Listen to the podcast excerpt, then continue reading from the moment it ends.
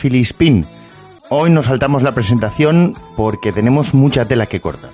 Hablaremos de la guerra entre Trump y las redes sociales, la respuesta de Nike tras la movida en Estados Unidos por el asesinato de George Floyd, el futuro de las marcas, las campañas que se nos vienen y muchas más cosas. Como pago, solo les pedimos que nos den like en la plataforma en la que nos estén escuchando. Y a cambio, pueden comentarnos cualquier opinión sobre cualquier tema. Los políticos amenazan con una guerra a las redes sociales. Y es que la aliada no es moco de pavo. Europa y Estados Unidos se han levantado en armas contra las redes sociales. En Europa se estudia la posibilidad de que eh, se ejerzan sanciones a WhatsApp y a Twitter. La Comisión de Protección de Datos de Irlanda, que ejerce de regulador europeo, advierte de una posible vulneración del Reglamento General de Protección de Datos. En caso de materializarse, cosa que se podría dar eh, en breve, supondrían las primeras multas importantes tras dos años de la entrada en vigor de la normativa de privacidad. La investigación sobre WhatsApp Irlanda examina además si ha cumplido con los artículos relativos a las exigencias en protección de datos sobre la información que comparte con Facebook, su empresa propietaria a la que pertenece desde 2014. La mayor multa que se ha puesto en el viejo continente hasta la fecha fue de 50 millones de euros y se hizo a Google por parte del organismo de control de Francia CNIL. Pero si mal pintan las cosas en Europa, al otro lado del Atlántico, pintan mucho peor. Y como en casi todas las movidas, Donald Trump está por medio. El magnate y presidente estadounidense había tuiteado en contra de una iniciativa del gobernador de California para ampliar el voto por correo. Trump alegaba que este era un foco para los eh, votos fraudulentos. Obviamente no lo hizo en un tono constructivo ni respetuoso. Twitter, que hasta ahora era el principal altavoz de Donald Trump, decidió incluir estos, este tweet como información dudosa, es decir, noticia falsa, o fake news, para el que no lo entienda en español. Eh, el caso es que eh, lo hizo sobre una serie de tweets del anaranjado presidente. Esto desató su ira y ha hecho que dicte un decreto sin precedentes y con pocas posibilidades de que reciba el visto bueno del Congreso, dicho sea de paso. Parece algo más propagandístico. Pero bueno, lo ha hecho. Y en él, en este, en este decreto, eh, prevé una serie de cambios legales para despojar a plataformas como Twitter, Facebook, YouTube, etc., de, su actual inmunidad frente a litigios por los eh, contenidos que vuelcan allí usuarios y de la libertad que tienen las plataformas a la hora de moderar. Con este decreto, cualquier usuario que se sienta discriminado eh, cuando se eliminen sus mensajes o cuando se elimine su cuenta, podría emprender acciones legales. Y hasta aquí podría darse por algo relativamente sencillo, pero como siempre las ideologías políticas se convierten en la tubería rota que riega de heces un bello jardín. Por donde pisa un político, no crece la hierba. La crítica básica de los conservadores es que las plataformas emplean esta inmunidad para perjudicar la visibilidad de los mensajes que defienden sus ideas. O, dicho de otra manera, las redes sociales limitan el alcance y visibilidad de, las ideas conservadoras, fomentando así las ideas progresistas. Por resumirlo, eh, Donald Trump exige transparencia y responsabilidad a las plataformas digitales hasta el punto de hacer que tengan que responder por aquellos contenidos que compartan sus usuarios. En nuestra newsletter les dejaremos un enlace para que puedan ver el texto completo de este decreto. Y todo esto se podría quedar aquí, Naranjito tiene una pataleta porque su altavoz le ha dicho que esto está feo, se quiere vengar, el Congreso le dice que se peine y se acabó el tema. Pero va no, porque a todo esto se le suma el terrible asesinato de George Floyd. Entre unas cosas y otras, eh, ¿cómo reaccionan las compañías de las redes a todo esto? Vale, pues Facebook ya os podemos decir que bastante mal. Aunque no, su, aunque, eh, no lo ha hecho eh, de esta manera su cúpula directiva, sino los empleados. Cientos de estos empleados se han cabreado mucho al saber que los directivos de Facebook han decidido mantenerse al margen de los mensajes incendiarios que el presidente anaranjado del país ha ido colgando en la plataforma. Donald Trump tuiteó, Cuando empiezan los saqueos, empiezan los disparos, en respuesta a las protestas que se produjeron en Minneapolis por el homicidio de Floyd. Twitter ocultó su post y advirtió que violaba las normas del servicio al glorificar la violencia. Snapchat ya ha anunciado que también vetará este tipo de mensajes de Donald Trump. Sin embargo, la respuesta de Facebook ha, sido un simple post de Mark Zuckerberg que decía algo así como creemos que la gente necesita saber si el gobierno está planeando desplegar la fuerza. No lo condena mucho, por lo que los trabajadores, encabronados, decidieron no ir a trabajar eh, el pasado lunes a modo de protesta por la actitud que había elegido la compañía. Incluso varios pesos pesados eh, cuentan que podrían haber amenazado con dimitir. En un intento de calmar la situación, Zuckerberg aseguró que la compañía ha invertido 10 millones de dólares en grupos que trabajan por la justicia racial y que estarían trabajando además para que sus sistemas no amplifiquen los prejuicios. Se dice, se cuenta y se rumorea que Trump y el fundador de Facebook mantuvieron una conversación telefónica y que Zuckerberg se mostró muy decepcionado por el tono en el que se expresaba el presidente. Es decir, el presidente de una compañía de redes sociales pegándole un rapapolvo al presidente del país. Ah, en fin, sobre los paros de los empleados, eh, la empresa Facebook ha comunicado que apoyan a estos trabajadores y que no les exigirán usar eh, tiempo libre pagado para recuperar estas horas, además de responder personalmente a todas las preguntas que estos tengan. Y todas estas movidas nos llevan a plantearnos cómo será el futuro de las marcas en las redes.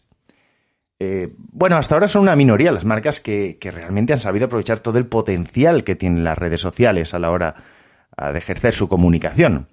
Un estudio de Forrester concluía que si una plataforma no se alineaba con la estrategia corporativa, esta marca no tendría que, no, no debía que, por qué tener eh, su presencia, a la fuerza, evidentemente, queremos decir me he hecho bastante lío. Eh, este estudio mostraba que un 68% de los usuarios no encontraba relevante el contenido generado por las marcas. Echaba en cara a estas que pecaban de exceso de ambición y que no sabían adaptarse a cada plataforma. Em, y esto puedo, personalmente puedo decir que es cierto. Muchas eh, empresas, muchas marcas quieren utilizar las redes sociales como si de un escaparate se tratara, en lugar de aprovechar para, bueno, para utilizar otra estrategia. Eh, en cualquier caso, eh, Josh Klims, en un artículo para Horizon, mostraba su disconformidad con estas eh, afirmaciones. Las redes sociales ofrecen un amplio abanico de oportunidades, muchas más que otras opciones de comunicación, y según el artículo, sería un disparate tirarlo todo por la borda, solo por no encontrar la manera óptima a la hora de utilizarlas. Una cosa que, está clara es que el, brutal alcance y la posibilidad de comunicarse con, tu público directo eh, son las principales armas que nos ofrecen, pero no son las únicas. Las marcas deben concentrarse en los verdaderos intereses del consumidor en las redes, en las redes sociales y tomarse la molestia de escucharles. Se trata de un lugar en el que se reúnen millones de personas donde las marcas pueden atraer la atención de esas personas pero para eso tienen que utilizar los contenidos adecuados. Y es que, como decía los Jackson 5, no culpes a los rayos de sol, no culpes a la luz de la luna, no culpes a los buenos tiempos, la culpa es del buggy y de tu mala estrategia. Y ante este tsunami de nuevos paradigmas sociales, las plataformas, como es lógico, empiezan a mover ficha. La primera es YouTube, que podría permitir a los creadores limitar el alcance de sus vídeos, o videos si nos escuchas desde eh, Hispanoamérica. Se trata de una propuesta muy similar en cuanto a objetivo a la que está probando Twitter con sus tweets selectivos, de los que ya hablamos eh, hace algunos programas. El objetivo, en cualquier caso, sería evitar el acoso y los insultos. Esta opción se basaría en deshabilitar voluntariamente todos aquellos mecanismos automáticos que vayan más allá del servir el vídeo a los suscriptores del canal que lo sube. Eh, sobre todo hablamos cuando aparecen los vídeos en sugerencias o el salto a las tendencias. La situación, sin embargo, resulta contradictoria, ya que, por una parte, los creadores desean visibilidad, pero por otra también desean evitar problemas que terminen con la tan temida desmonetización de sus vídeos, algo que en YouTube es realmente fácil que ocurra.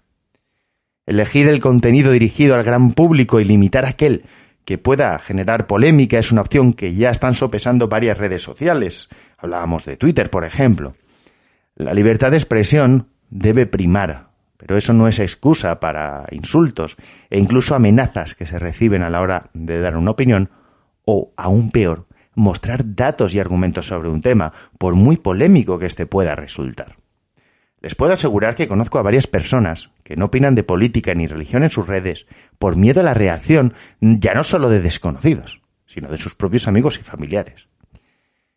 Mientras no podamos erradicar la polarización y la intolerancia a las opiniones que difieran de, de nuestras publicaciones, las redes sociales van a tener que seguir inventando nuevos parches, porque el problema está en nosotros. Otra red que se sigue moviendo, Facebook, que relanza su monedero digital. Eh, el proveedor de la cartera de Libra, Calibra, ahora ha sido renombrada como Novi, una palabra híbrida conformada por la palabra en latín novus, que significa nuevo, y vía, que significa camino. Bastante obvio. La cartera digital Novi operará como una aplicación independiente, aunque proporcionará interoperabilidad con las aplicaciones de mensajería de Facebook Messenger y WhatsApp al más puro estilo Bizum, las transacciones llegarán de manera instantánea y no contendrán comisiones escondidas. La cartera y futuros servicios financieros de la subsidiaria de Facebook para el proyecto ahora serán operados por una nueva entidad llamada Novi Financial. Por ahora no se conoce ni fecha de lanzamiento ni detalles concretos, a excepción del nuevo logo que acompaña este cambio de naming. El proyecto original, Libra, sufrió duros reveses dado que los reguladores y gobiernos dispararon, sus alarmas sobre el riesgo percibido del proyecto en términos de crímenes financieros. ¡Wow! El modelo original consistía en, una stablecoin anclada a una canasta de monedas eh, fiduciarias y bonos de gobierno, pero fue reestructurado a mediados de abril Ahora, el proyecto emitirá varias eh, stablecoins que se basan en monedas nacionales individuales en diferentes mercados. En nuestra newsletter encontrarán un enlace para conocer más y mejor esta nueva Bitcoin de Facebook. Y seguimos hablando de Facebook, pero nos vamos hacia Instagram. Instagram debe ser casi con toda probabilidad la red social que más novedades introduce eh, en este caso, las que nos ha anunciado se centra en los creadores de contenido. En medio de esta guerra eh, político-social que, nos está azotando, Instagram ha lanzado nuevas herramientas para la monetización de los creadores de contenido. Concretamente se trata de badges para los lives y los anuncios en Instagram TV. En el caso de los badges para lives, viene provocado por el aumento de contenido en live, que eh, ha subido a un 70% entre febrero y marzo. Obviamente, dado el contexto en el que, en el que estábamos en ese momento. Eh, en cualquier caso, con esta herramienta los usuarios pueden hacer donaciones o realizar compras en directo a los creadores. En el caso de los anuncios de Instagram TV, eh, se compartían con los creadores, se compartirían, perdón, con los creadores eh, los ingresos por publicidad. La idea es utilizar esta herramienta para que creadores, anunciantes y usuarios puedan ganar en agilidad y calidad a la hora de realizar contenido con ingresos. Esta última novedad estará en pruebas, dicen desde Instagram, hasta poder asegurar que todas las partes salgan beneficiadas. Y nuestra siguiente protagonista no es una red social, por ahora. Eh, vamos, a ver, lo explicamos. Eh, Amazon quiere pescar en el mar de los podcasts. Eh, y es que el gigante de los e-commerce sigue creciendo y ampliando negocio. Lejos queda ya aquella librería online, que con el paso del tiempo se ha convertido en uno de los negocios más potentes del mundo. Parece ser que la venta de productos y la plataforma en streaming se les queda pequeña y quieren ampliar su abanico de ofertas, adentrándose en el mundo de los podcasts. Spotify confirmó hace poco el fichaje de varias estrellas de este formato y Amazon ha reaccionado ante la oportunidad de negocio que representa este mercado. Según Bloomberg, eh, los siguientes pasos de Amazon serían dotar a Audible en un escaparate para los podcasts. Los rumores también hablan de las intenciones de Apple de potenciar sus podcasts con mayor número de exclusividades. Los rumores aseguran que Amazon se habría reunido con agencias de talento y productores para discutir la adquisición de nuevos proyectos potenciales de podcast. Se trataría de un nuevo proyecto llamado Audible Originals. De momento todos son rumores y no hay nada confirmado, pero con la apuesta de Spotify y los movimientos de Apple Podcast parecen más que plausible que los de Jeff Bezos se muevan en esas direcciones. La pregunta que, se nos ha venido a la mente es ¿por qué está Google tan parado con todo este tema? Todos se están moviendo con los podcasts, pero ¿por qué Google no? ¿Qué estarán tramando? Y cambiamos ya radicalmente de tema, dejamos un momento las redes sociales, pero eh, nos seguimos moviendo un poquito en el e-commerce, aunque al principio va a parecer que no. Una de las industrias que eh, más movimientos tendrá que realizar para adaptarse a la nueva sociedad será la industria automotriz. Y ya se empiezan a ver algunos movimientos. El primero, que no el único, ha sido Volkswagen, que quiere cambiar el concepto de concesionario. Dado que en estos últimos meses eh, han sido un disparo en la espalda para el sector del transporte privado, teniendo en cuenta que las caídas de ventas de coches dicen que han llegado hasta el 96%, que es lógico teniendo en cuenta las circunstancias y que sinceramente teníamos cosas mucho más importantes en la cabeza que, el hecho de cambiar el coche. Bien, decíamos que una de las marcas más mm, polémicas eh, es la germana Volkswagen. El Dieselgate sigue coleando y, aún a día de hoy siguen saliendo eh, sentencias por, por el tema. Pues bueno, Volkswagen ha decidido que venderá sus vehículos eléctricos de manera online, directamente, sin pasar por el concesionario. Todo esto se debe a la llegada del nuevo Volkswagen ID.3, que supone el inicio de una nueva estrategia que ya está en marcha en Alemania y que podría expandirse muy pronto por otros países. Dentro de esta nueva fórmula de venta, no se deja el concesionario de lado al 100%, ya que será utilizado cuando el cliente solicite una prueba de conducción y para la entrega. Además, en la estrategia se integra que el precio del vehículo sea fijo, prescindiendo así de ofertas y negociaciones que se suelen hacer para, fijar el precio. De esta manera, los concesionarios recibirían una retribución económica, económica fija por los servicios, tanto, eh, tanto si el cliente compra online en la matriz como si comprara a través de ellos. Eh, según el grupo BAG, Volkswagen Audi Group, en este nuevo modelo de agencia responde a la creciente demanda de los clientes para cambiar sin problemas entre el canal online y el canal físico durante todo el proceso de compra. Eh, así, eh, los datos del cliente se utilizan para comunicarse de manera individual en cualquier momento de la toma de contacto. Estemos más o menos de acuerdo, lo que sí que está claro es que la nueva normalidad, eh, que es un oxímoron de libro, nueva y normalidad no pueden ir nunca juntos porque si es nueva no es normal. en fin. Eh, esta normalidad futura va a ser un territorio muy hostil, especialmente para las marcas de coches que van a tener que adaptarse a todos los cambios que se vienen. De un tiempo a esta parte, eh, cada vez, eh, si los que sean más fieles a este podcast se habrán dado cuenta que analizamos mm, menos estudios, no porque no los haya, sino porque básicamente todos dicen lo mismo. Pero esta semana hemos tenido conciencia de uno que nos ha gustado especialmente. Eh, se trata de PS21 que analiza hasta qué punto es confiable la opinión de los consumidores. Bien, no es un estudio al uso, pero bueno, eh, hemos querido conveniente pues, comentarlo porque nos, ha parecido, nos ha parecido una muy buena publicación, si lo queremos llamar así. La gente miente. ¿Vale? O sea, eso está clarísimo, ¿vale? o sea, ya se intuía desde hacía mucho tiempo y, lo sabemos ya a ciencia cierta, nunca mejor dicho, porque desde que se aplicaron las neurociencias al, marketing ya nos ha quedado claro. Eh, con todo esto, la agencia PS21 eh, ha publicado un documento en el que analizan este comportamiento humano. La base está clara, como decimos, la gente miente. ¿vale? O sea, nadie ve programas del corazón, pero luego son los que más audiencia tienen. Tampoco eh, a nadie le gusta el reggaetón, pero el 90% de las canciones más escuchadas son de reggaetón. es muchísimo mejor observar el comportamiento que preguntar directamente. Es, esto es así. Esa es la base. El segundo punto es que las personas crecen y cambian sus hábitos. Es decir, los millennials ya no son los adolescentes, ya lo han dejado atrás la adolescencia. Muy pronto van a ser padres y van a comportarse eh, como, como los adultos. Con lo cual, lo que demuestra es que las etiquetas deben ser temporales, porque la gente es, es, indefinible. El que hoy es adolescente, mañana no lo será, pero no va a mantener el comportamiento del adolescente en el futuro. Con lo cual hay que ser rápido y hay que cambiar y hay que adaptarse a estos cambios. Otro punto que destaca es que eh, no podemos olvidar la televisión.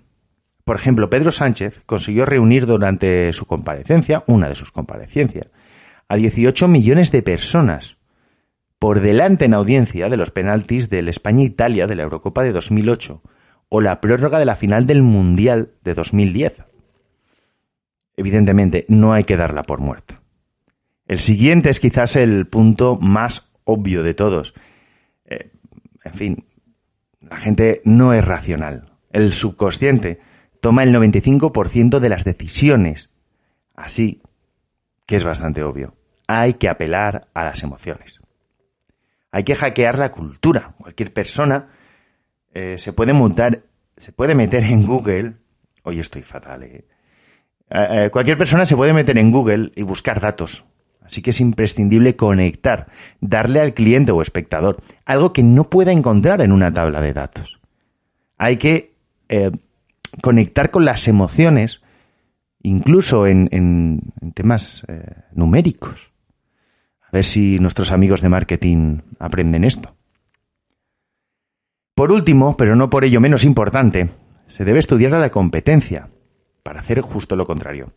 Si haces lo mismo que tu competencia, de, no te diferencias. Y encima la vas a potenciar porque vas a quedar como el copión, como el segundo, como que estás por debajo. La conclusión de todo esto es que la mejor herramienta para enganchar a los consumidores es la creatividad. Creatividad.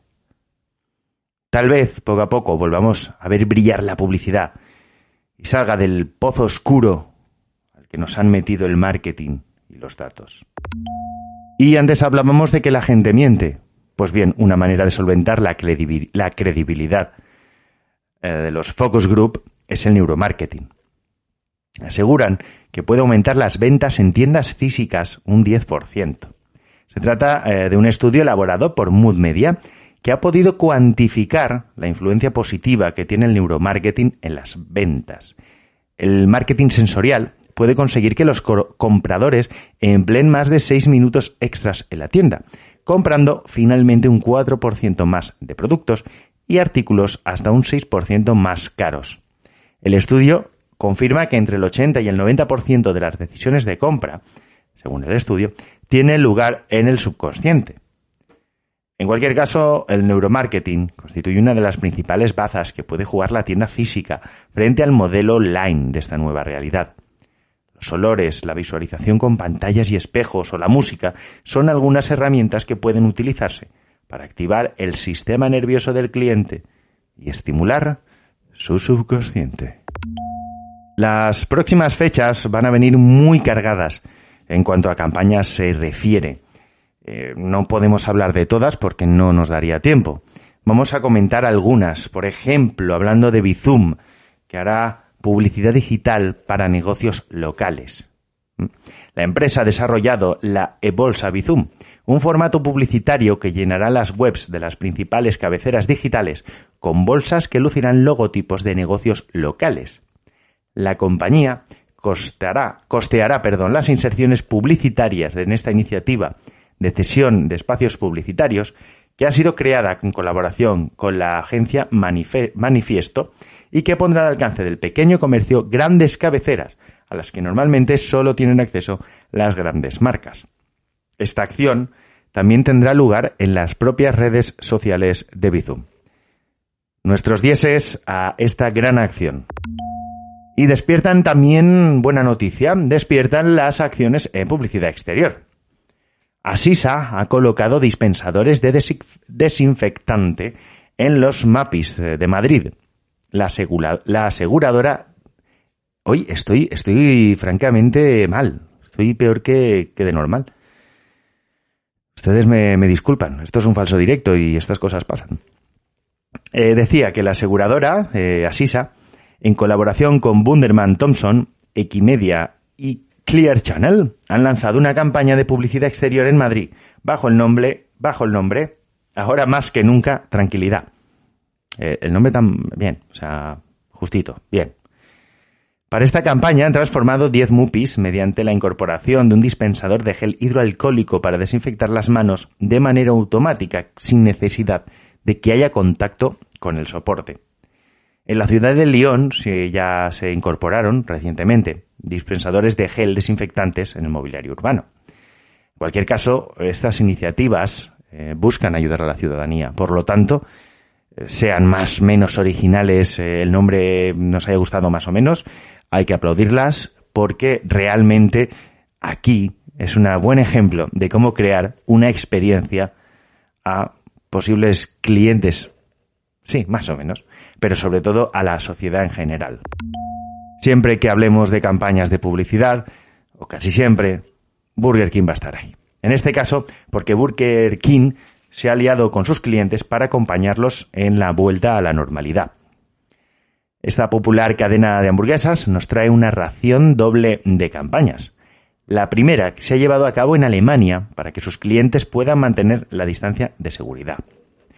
Si una cafetería italiana colocaba churros de natación a la gente en la cabeza para que supiera la distancia mínima correcta, los de Burger King han cambiado este artículo de las clases de natación por su clásica corona de rey. Eso sí, ampliándola hasta los dos metros. Eh, sinceramente parece más un sombrero mexicano que la corona de Burger King. Pero oye, original es.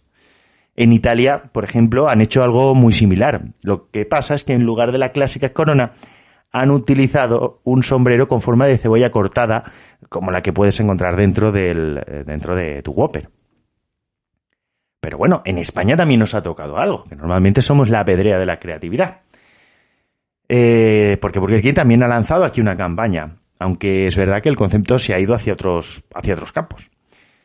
Dentro de la campaña que están llevando a cabo, que se llama Más Seguro que Nunca, hay una pieza, ha lanzado un spot, en el que se propone que los clientes de Burger King España sigan sintiéndose cómodos con la ropa que ha estado utilizando durante los más de 40 días, pone aquí. ¡Ja! Ojalá hubieran sido 40. Los más de 60 días de confinamiento. Pijamas, pantuflas, camisetas heredadas o cualquier otro atuendo que hayamos vestido con ese glamour que nos da estar encerrados en casa. En este caso, en esta campaña, se ha mantenido la línea que ya cogieron hace unos años, en la que destacaban por la posibilidad de hacer sus hamburguesas al gusto de los clientes, eh, que podían añadir y quitar cosas de la hamburguesa. Pero bueno, como he dicho, como aquí en España nos suele caer entre poco y nada de la creatividad internacional, pues oye, que se agradece que Burger King también nos traiga aquí cositas. Pero si hay una campaña que de verdad ha dado la vuelta al mundo en las últimas semanas, ha sido esta. Nike, Nike, yo voy a decir Nike, aviso, sé que hay gente que dice Nike, me parece fenomenal, yo no. Nike se convierte en la marca estrella de estos días gracias a la ayuda de Adidas. Antes de pasar de hablar de ella, vamos a, contextualizar. Eh, no, a nivel social, porque todos sabemos lo que ha pasado y lo que, lo que ha provocado, sino que vamos a referirnos a nivel publicitario. Eh, desde los spot que se lanzó al aire en 2018 con Colin Kaepernick, eh, la marca de la diosa de la victoria, se ha mostrado abiertamente involucrada en los movimientos antirracistas Hace pocas semanas lanzaba un spot de, esperanza para salvar al mundo que se había roto por culpa de la maldita pandemia del COVID-19. Nada to Far Down eh, presenta atletas de Nike como Serena Williams o Rafa Nadal con una campaña muy simple pero con imágenes muy impactantes, aunque lo más impactante sin duda alguna era la narración de LeBron James.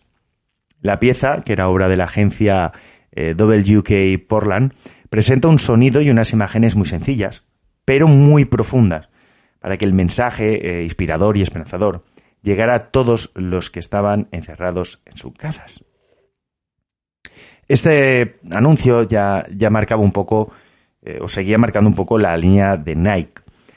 Pero este anuncio, en el que la marca volvía a dar relevancia, como decíamos, a personas de todas las etnias y religiones, quedó rápidamente ensombrecido a raíz del asesinato de George Floyd. La marca volvió a lanzar un mensaje claramente contrario al racismo. For once, don't do it. Un mensaje claro, directo, con un spot de 60 segundos creado también por WK Portland. El anuncio sí no era demasiado novedoso. Nike no huye de temas polémicos. ¿eh? Nike se moja y defiende aquello que ellos creen justo. Con lo cual, lo más novedoso era poner Don't Do It. Bueno, sin embargo, la sorpresa nos la ha dado Adidas, eh, que es su mayor rival. Adidas retuiteó el mensaje de Nike añadiendo Together is how we move forward, together is how we make change. Nike, a su vez, respondió a este tuit con un corazón. Entre, entre ambas cuentas, y solo contabilizando Twitter, cuidado, se acumularon más de 100.000 retweets y más de 240.000 favoritos. Además, se impulsó el hashtag anti, Until We All Win. Eh, nos tiene que dar a recapacitar a todos. Y, creo que me voy a poner un poquito, un poquito serio en esto, un poquito, un poquito espeso. Eh, en una sociedad que, podemos ver que cada vez estamos polarizada, no hace falta irnos muy lejos, seguramente, pues eh, si nos eh, escuchan y tienen LinkedIn o tienen Facebook, seguramente tengan alguna red social, se habrán dado cuenta. Cada vez somos más extremistas, cada vez toleramos menos las opiniones de los demás, toleramos menos que alguien no piense como nosotros, que ataque a algo que nosotros creemos que es bueno. Pues quizás sea este el mejor momento para, para convertirnos todos eh, un poquito en Nike y un poquito en Adidas. Que estas cosas, eh, que lo que está pasando actualmente en el mundo es una desgracia, y perdón por el lenguaje, muy jodida. Y que realmente ahora mismo da igual quién tenga culpa de qué. Creo que eso ya vendrá con el tiempo. Ahora eh, es tiempo de, coño, de aprovechar que, estamos pasando un momento muy jodido y, que además el futuro no pinta mucho mejor. Esperemos que sí a nivel de salud, porque la salud es lo primero, evidentemente, pero sí a nivel económico. Y, si nos jodemos a nivel económico, eh, la crisis no va a entender de ideologías, no va a entender de colores de piel. Si se abre el hoyo, nos vamos a caer en él. Y los que tuvimos la desgracia de comernos la crisis de 2008, sabemos de lo que estamos hablando. Así que hagamos como Naya Adidas, y ya que buscamos el mismo fin, dirijámonos hacia él, ¿vale? Y esto es todo por esta semana.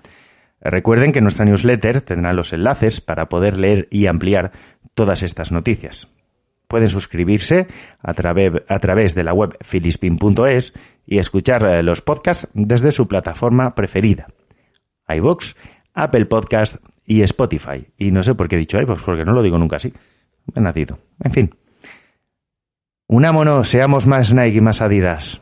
Besos, abrazos y gratitudes.